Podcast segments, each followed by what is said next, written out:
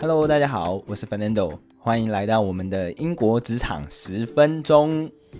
这个系列会跟大家分享在英国求职以及职场上的各种我个人的见闻知识，以及在这里工作多年的一些体验心得。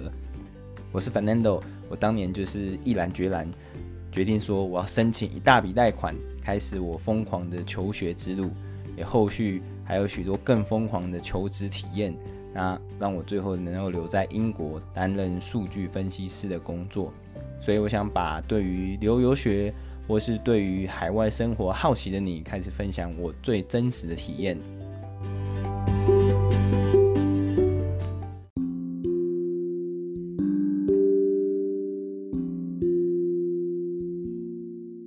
今天呢，我们要来讨论一下一些比较有点心灵鸡汤的内容。呃，跟前面几集比起来，前面可能都在讲一些比较实际一点的东西，但今天要来讲一下我个人的一些心得，也就是在求职这些面试，甚至开始进入职场，在英国当地工作的这几年来，我有一些小小的心得，有一些想法。那我觉得这个应该蛮值得跟大家去说一下，也让大家可以意识到，其实。以台湾人来讲，我们的能力上，我们所取得的这些，可能是不管是知识、经验等等，其实跟国外相比，我们绝对没有比较差。所以，我想针对几个点来稍微讲一下，然后顺便跟你们实际分享一下我在自己工作的公司所遇到的几个例子。那第一个，我觉得。我在其实，在加入公司没有多久之后，我就对这件事情非常非常震惊。以以我自己念的来讲好了，我本身是念行销，那当然我现在做的工作不是百分之百在做行销相关的，但因为有行销相关背景，确实让我在我现在做数据相关的工作上有非常大的帮助。那同时间，这些行销的内容或者是行销的这些工作类型，其实也是原本我在毕业之前我就想说，我要找尽量去多找这些这一类工作，也就是它有点算是我在找工作的时候的其中一个选项这样子。所以那个时候我在入职之后就想，哦，刚好这个职位也会碰到很多也都是在做行销的团队。那当然，行销可能有分很多种，可能有做。社群的，可能有做内容的，那还有可能是做广告啊等等各式各样的。但是让我觉得很意外的事情就是，我觉得作为一个像我，我目前因为是在主要是以电商为主的产业，所以通常来讲，关于行销很多的内容，或是很多的这些每天要运作的东西，会都会仰赖这个有一个工具。如果你可能是念商业相关的人，你可能都会听过一个叫做 Google Analytics 的这个东西。我先讲一下我个人理解好了，可能跟大家理解也有所不同，但是也有可能这只是我个人的想象。也就是，如果今天你是一个对这个行销，也尤其是为数位行销、线上行销这些相关的，反正有很多的名词啊。对这种东西有兴趣的人，你多数应该都有听过 Google Analytics，或者甚至有用过。那对于如果你今天想要踏进这个产业，甚至想要做相关的，我相信在台湾应该有蛮多雇主可能会蛮期待说，诶，你可能自己已经有这方面的知识。所以这也就是我当时还在台湾念大学的时候就发现说，哇，身边很多同学都对这个东西已经有一定的累积，然后。今天你出去找工作，确实这也是一个非常非常，我我不知道，我自己个人觉得，那时候我在台湾工作一小段时间的时候，我自己觉得这算是一个蛮必备的技能。如果你对这方面的基本知识是没有的话，你可能我相信应该是蛮难在台湾的这些所谓的数位行销或线上行销相关的领域，你可以轻松的找到你理想的职缺。那当时我一进入公司，想说。那这应该也适用于大多数在公司已经在做这个产业的人吧？结果我在入职之后才发现，天哪！这整个公司里面真的知道 Google Analytics 怎么用，甚至在入职前就已经有知道这个东西的人，其实并没有很多。也就是大家可能同样也是刚毕业好了，就以刚毕业的现在来讲好了，其实有非常多人对于这个工具，或是对于大家你知道这个工作来讲，每天需要仰赖的这个工这个东西，他们并没有接触过，甚至很多都是在入职之后开始学习。我当然觉得这个部分很看是公司的他们对于招人的想法上是什么，可是对于公司的雇主来讲，你有这样的技能，绝对是只有加分的。所以相对于其他人。也就是从台湾，我们在那边学习到这些经验。那在台湾职场环境环境已经要求我们要尽量培养这些技能。当你到了国外的时候，你就会发现，其实你在台湾能够学习到这些东西，你来到英国之后，你就会发现你绝对不会输给他们这边当地的人。所以也就代表说，我觉得你的经验，甚至你可能也只是工作有一段一小段时间，你的那些经验说起来跟当地人比起相比，其实其实我觉得我们是绝对不会输的。你并不会用去觉得说啊，我在求职的过程中，在英国人的这个选项里面，也就是今天这些公司在挑人的时候，英国人就一定会比我们好。其实没有这种事情。其实事实上，很多人。他们的在知识或是在他的技能上，可能都不比我们多数台湾人或是多数台湾的毕业生来得好。那第二点，我也觉得蛮值得提的是，其实公司里面有蛮多都是来自于亚洲不同的国家，但是其实，在公司里面内部做的事情，很长的时候，当然不会只有限于在亚洲的市场。同时，他们也会从不同的层面去接触，甚至在在公司里面慢慢的也透过他们的自己经验的累积，可以做不同的事情。可是，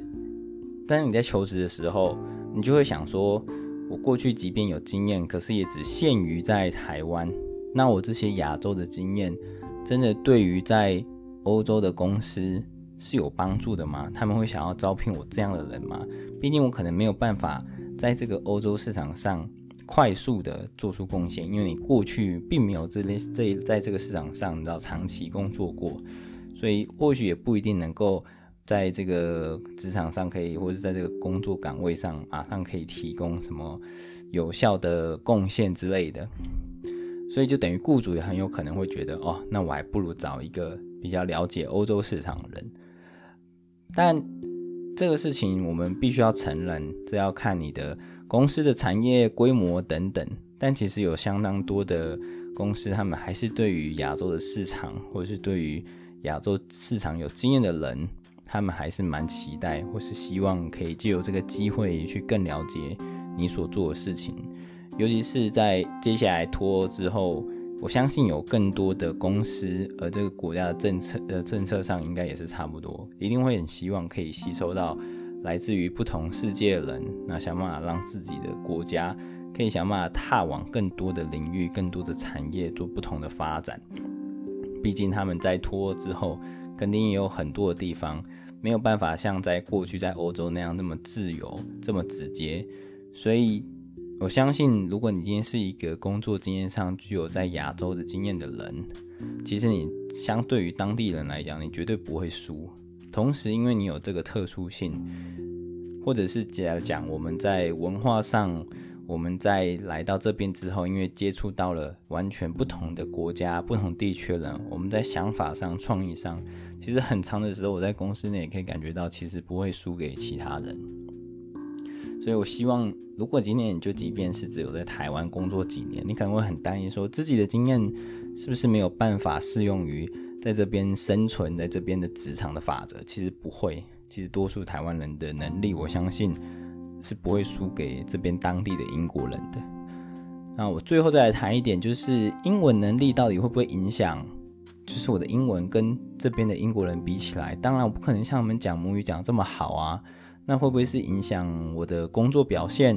会不会影响我跟我主管之间的沟通？这一点我必须要说，从我的经验就是会觉得啊，会 这件事情还是会的。很多时候可能是来自于我们，即便有基本的语言沟通能力，但有很多的字词、不同的口音等等，都多多少少会影响你跟其他人沟通的这个过程。你可能听得没有办法听得这么完全。或甚至你想要表达某些字词的时候，你没有办法表达这么准确，确实一来一往当中会让沟通的效率或者沟通的精确度会有点打折扣。但这个当然就必须靠着时间的累积，甚至你在这个产业待得越久，你也越来越知道用什么样的方式可以有效地加快你跟其他人的沟通，或是可以把你想要的东西精准的传达。可是这个英文能力，你终究其实会慢慢的在这个过程中不断的加强。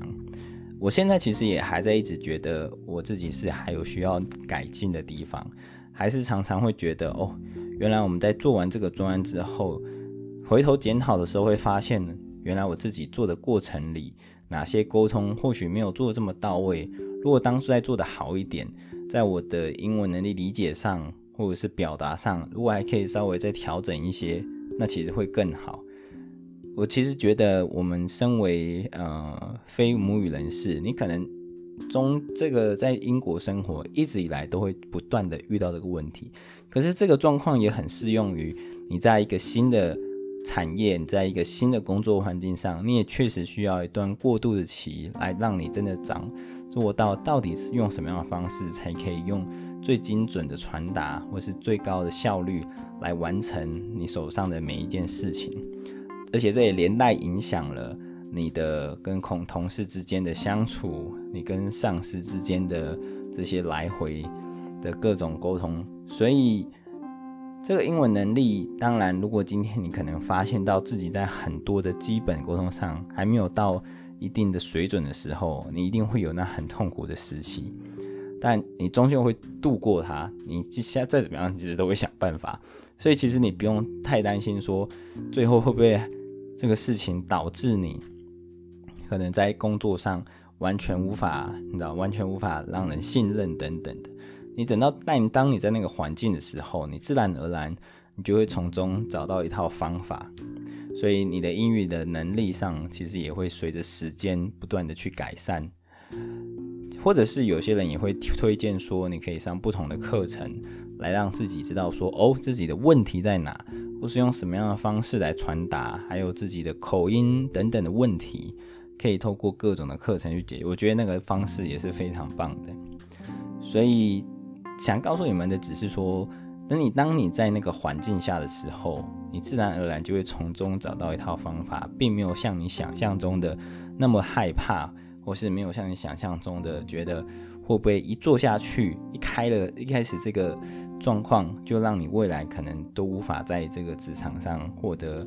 你期待的可能环境，或者是你跟其他同事之间可能就没有办法相处。我相信大多数人还是知道我们是我们的母语并不是英文，所以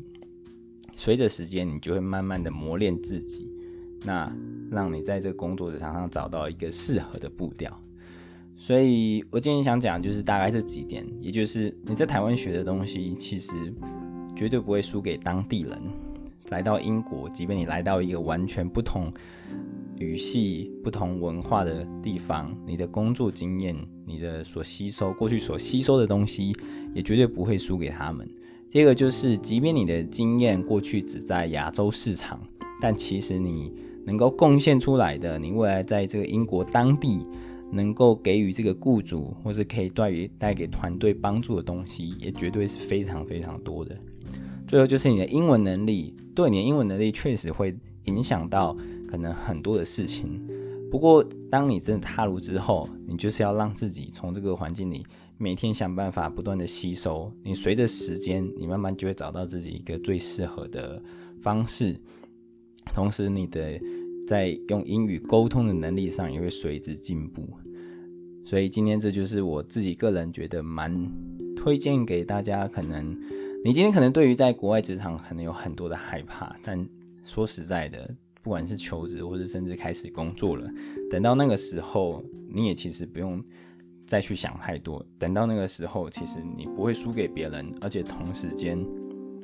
其实你的能力每一天进步的幅度也一定不会比你的同事、比你身边的人还要少。所以，想给所有可能想要去英国。职场或者是想要去海外工作的，所有想要或者是未来想要留学、想办法争取一份职位的人，希望可以给你们一个小小的鼓励。那我们今天的英国职场十分钟就到这边了拜拜。